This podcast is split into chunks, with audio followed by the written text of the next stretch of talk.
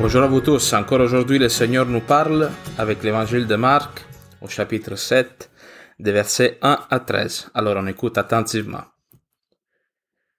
S'assemblèrent autour de lui des pharisiens et certains scribes venant de Jérusalem. Ils virent quelques-uns de ses disciples manger le pain avec des mains impures, c'est-à-dire non lavées.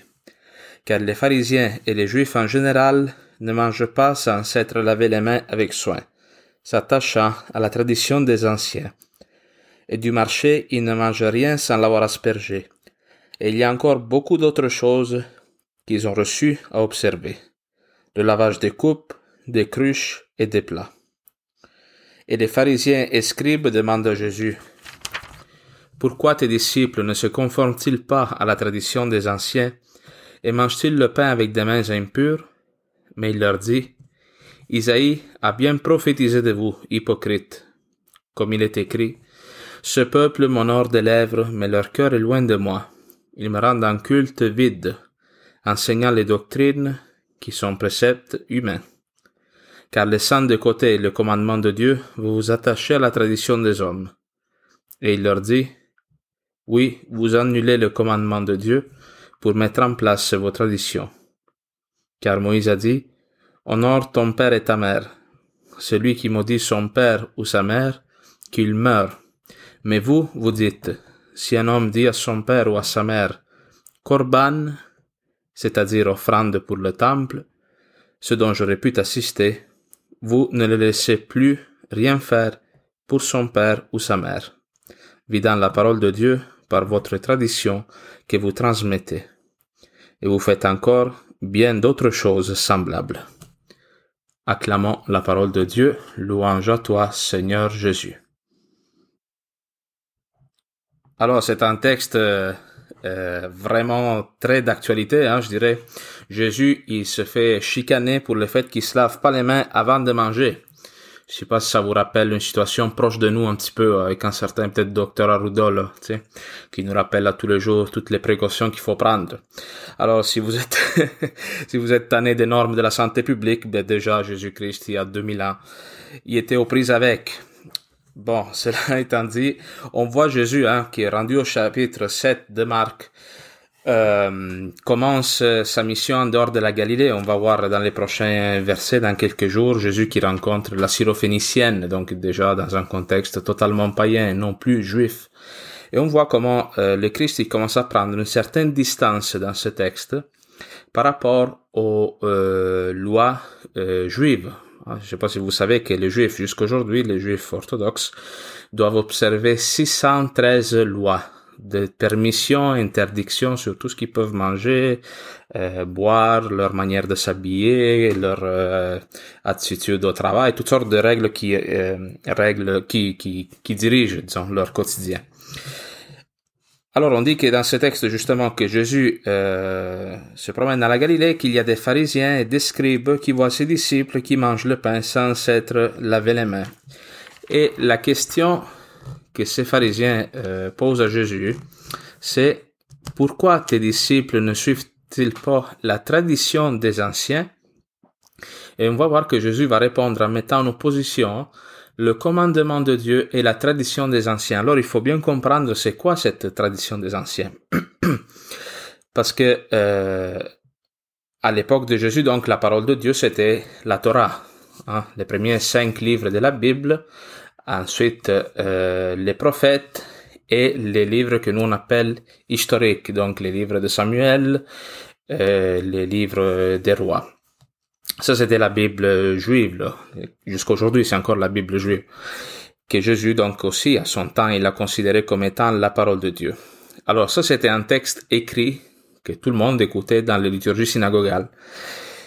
Mais surtout pour les premiers cinq livres de la Bible, qu'on appelle la Torah, le peuple euh, croit, hein, le peuple juif croit que c'était euh, rédigé par Moïse pendant euh, l'exode, pendant la sortie du peuple d'Israël après son esclavage de l'Égypte.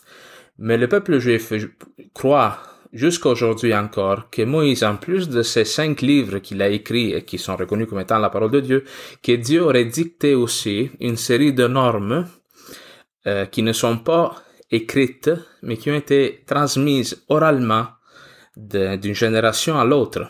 Donc le juif croit qu'il y a cette, ce noyau, disons, qui est la Torah, qui est la parole de Dieu, mais Dieu a révélé aussi une autre parole qui sert à interpréter aussi et à comprendre les cinq livres de la Torah, qui est euh, la tradition orale, euh, qui aujourd'hui d'ailleurs a été mise par écrit, cette tradition orale, dans ce que les juifs appellent le Talmud.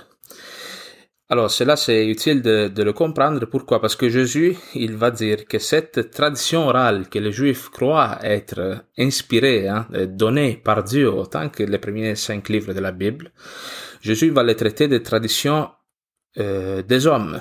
Il va dire dans le fond que ça, ce ne sont que des commandements euh, utiles pour euh, régler la vie de société, mais que la parole de Dieu ah, que, Jésus-Christ lui-même incarne a une valeur supérieure.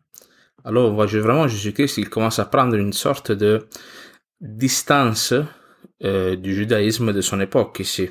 Même si Jésus n'était pas un révolutionnaire. Hein. Jésus il dit ailleurs dans d'autres textes que lui n'est pas venu abolir la loi et les préceptes, mais il est venu les accomplir. Jésus était un juif euh, à 100% euh, dans son temps. Mais lui, il veut remettre le culte à Dieu à la juste place, c'est-à-dire un culte qui est rendu à Dieu, mais qui en même temps euh, sert au salut de l'humanité, n'est-ce pas? Alors, une autre chose qui est peut-être importante de savoir, c'est qu'à l'époque de Jésus, il y avait deux courants religieux principaux, qui étaient les pharisiens d'abord et les sadducéens. Les sadducéens, euh, on, on, entend parler des fois d'eux dans les évangiles, et cet autre cet autre groupe religieux qui était plus strictement attaché au culte qui avait lieu dans le temple à Jérusalem, justement, ne considérait pas la valeur de cette euh, tradition orale. Les autres, ils s'attachaient seulement à ce qui est écrit dans les premiers cinq livres de la Bible. Et eux-mêmes, ils ne croyaient pas à la euh, résurrection. Ils pensaient qu'il n'y avait pas de vie après la mort. Alors, euh, le judaïsme, à un moment donné, va être comme réformé et c'est surtout le courant pharisaïque qui va prendre le dessus. De fait, c'est le, courant des pharisiens qui, qui a constitué, disons, le judaïsme tel qu'on le connaît aujourd'hui. Mais euh, quel est le problème ici dans ce texte? C'est que justement, on oublie que la foi, la religion, le culte rendu à Dieu euh, a comme but le salut de l'homme parce que pour les pharisiens désormais, du moins dans ce texte, il, s'agit juste d'une question d'obéissance à des préceptes et à des normes, mais dans lesquelles le cœur n'est plus impliqué, qui ne demande plus une conversion du cœur. Et quand Jésus va citer le prophète Isaïe, il dit euh, ceci, si vous allez chercher Isaïe au chapitre 29, euh, versets 13 et 14, Isaïe dit ceci, le Seigneur a dit, de bouche, il s'approche de ce peuple, me rend gloire avec ses lèvres. Mais de cœur, il s'éloigne de moi, et la crainte qu'il me présente est un commandement inculqué par les hommes. C'est pourquoi je continuerai à faire sur ce peuple prodige sur prodige, etc. Et ensuite on dit la sagesse des sages s'y perdra, l'intelligence des hommes intelligents cherchera où se cacher. Autrement dit, Jésus-Christ vient inaugurer ce primat de la grâce qui fait que le salut est, un, euh, est offert par Dieu, tandis que dans cette conception où il y a plein de règles à obéir, l'homme, il c'est comme s'il essaye par ses propres moyens de euh, acheter le salut, de se rendre euh, saint devant Dieu. Mais qu'est-ce qui se passe quand nous on rentre dans cette attitude-là où je me sanctifie non pas grâce à l'œuvre de Dieu, grâce à sa miséricorde, mais grâce à mes œuvres, c'est que je peux me croire meilleur que les autres. Et c'était ce qui arrivait souvent avec les pharisiens. Que eux, qui s'imposaient cette loi très stricte, très dure, il allait ensuite mépriser et juger les personnes qui ne voyaient pas observer cette loi. Donc même la correction à ce moment-là ne devient plus un instrument pour le bien, pour le salut des autres, hein, pour les aider à se sanctifier, mais comme un moyen d'écraser. Et euh, la religion, donc, il vient comme en opposition avec les intérêts de l'homme, de l'humanité. Et l'exemple que Jésus va, va donner, c'est euh, cette offrande qui est corban.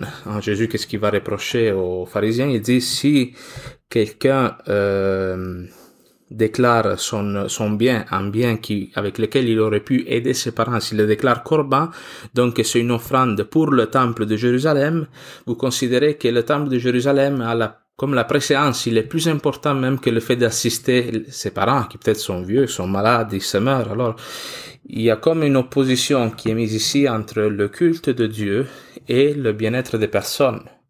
C'est comme si, euh, si Dieu, suite à cette conception de la foi, se désintéresse de notre bien propre pour qu'on l'honore. Et, faire cela, c'est vraiment un blasphème, parce que ça, c'était le propre de toutes les cultes euh, d'idolâtrie qu'il y avait dans les nations autour d'Israël.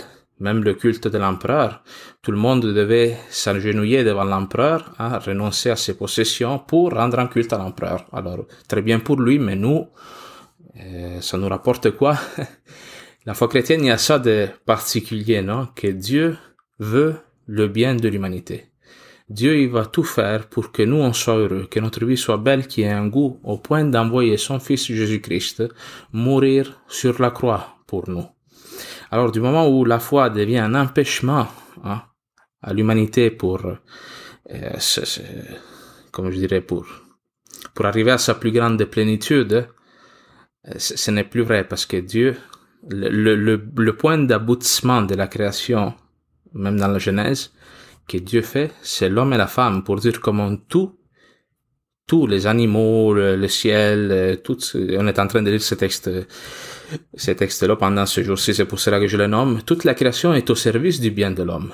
Alors l'homme, lui, va, Jésus va dire, va comme introduire des préceptes humains où il va renverser cette tendance-là. Là, c'est, c'est, c'est, l'homme qui, qui doit se sacrifier pour Dieu. Et c'est vrai que l'homme ah, nous sommes des créatures, Dieu est notre créateur, donc euh, nous devons avoir cette adoration vers Dieu, le vénérer, non, lui rendre un culte.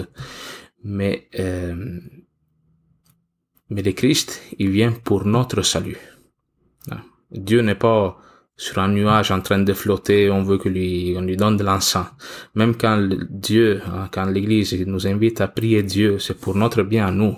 Dieu n'a pas besoin de nos louanges, de nos sacrifices, de, tout cela a comme but l'humanité. Alors rendons grâce au Seigneur de nous avoir révélé par son Fils Jésus-Christ cet amour euh, tendre, compatissant, miséricordieux qu'il a pour nous, qui l'amène à vouloir notre bien, tout donner pour nous jusqu'à son sang.